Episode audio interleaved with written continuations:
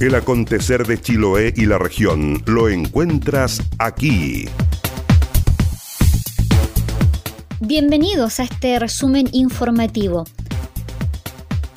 Con un oficio dirigido al ministro de Educación, el alcalde de Castro, Juan Eduardo Vera, espera que la Junta Nacional de Auxilio Escolar y Becas resuelva la brevedad el problema que se ha generado con la entrega de canastas de alimentos.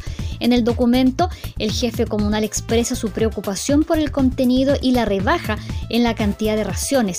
No se cubren todas las necesidades nutricionales ni la cantidad de alimentos que requieren los estudiantes de más escasos recursos de la comuna, indicó la autoridad. Este mes comenzó el traspaso de pago de los beneficios del Instituto de Previsión Social a la cuenta RUT de las personas que la tengan disponible y que la han ocupado al menos una vez durante los últimos seis meses. El traspaso se realiza automáticamente.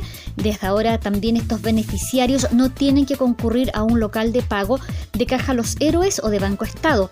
En la región de los lagos se estima que serán más de 33.000 personas las que se van a ver favorecidas.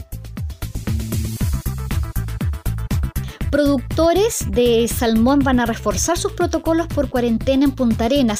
Carlos Odebrecht, presidente de la Asociación de Productores de Salmón y Trucha de Magallanes, valoró la medida dictada por el gobierno y destacó que desde que se inició la emergencia sanitaria, la industria ha implementado estrictos protocolos de protección para sus trabajadores.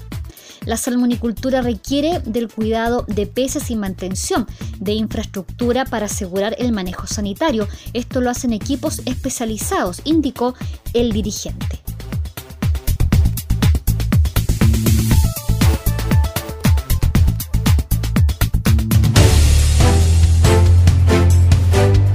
Ancuto y presenta 16 grados y pasará de nublado y niebla a cubierto y lluvia débil por la tarde-noche.